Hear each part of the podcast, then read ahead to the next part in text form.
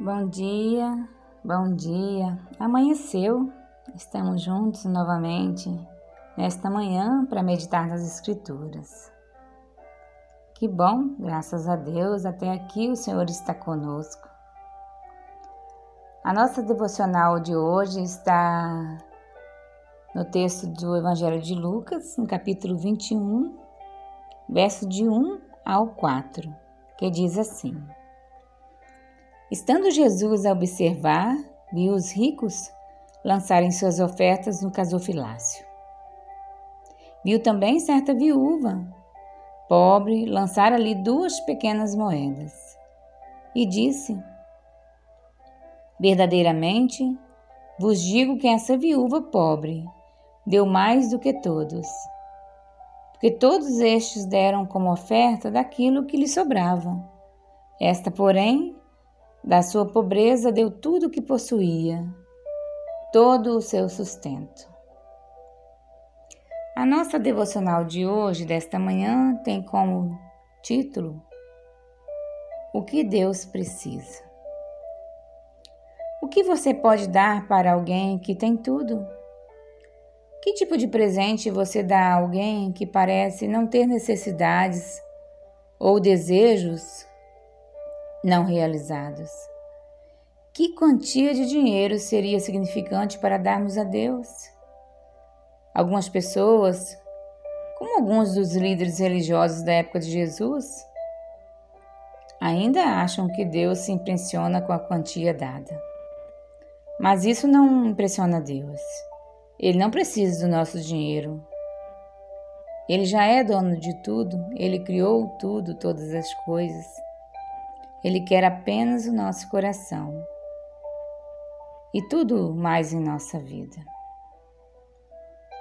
Provavelmente, você já participou de algum momento em que se levantou uma oferta especial para determinada finalidade. Talvez para um campo missionário, para um projeto chamado Natal Missionário, para projetos sociais para a construção ou ampliação da igreja ou algum outro projeto específico.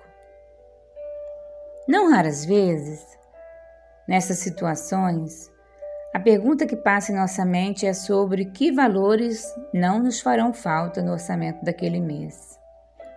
Traduzindo este pensamento de forma mais clara, a ideia presente é o que está sobrando para que eu oferte.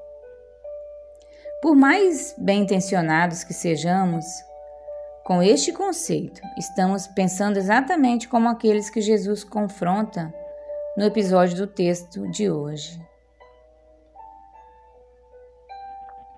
A atitude daquela mulher, mesmo dando apenas duas pequeninas moedas, foi de um contraste tão evidente que não passou despercebido pelo Senhor Jesus. No contexto daquela época, o fato de ser mulher, de ser viúva e ser pobre significava que com certeza vivia com muitas limitações. Mesmo assim, pela fé, ela decidiu dar tudo o que possuía para viver. Mesmo sendo apenas duas pequenas moedas, no conceito de Jesus, ela deu mais do que todos os outros inclusive em relação àqueles que deram quantias maiores. Por um lado, podemos pensar que aquela mulher foi inconsequente, não refletindo sobre as suas necessidades futuras.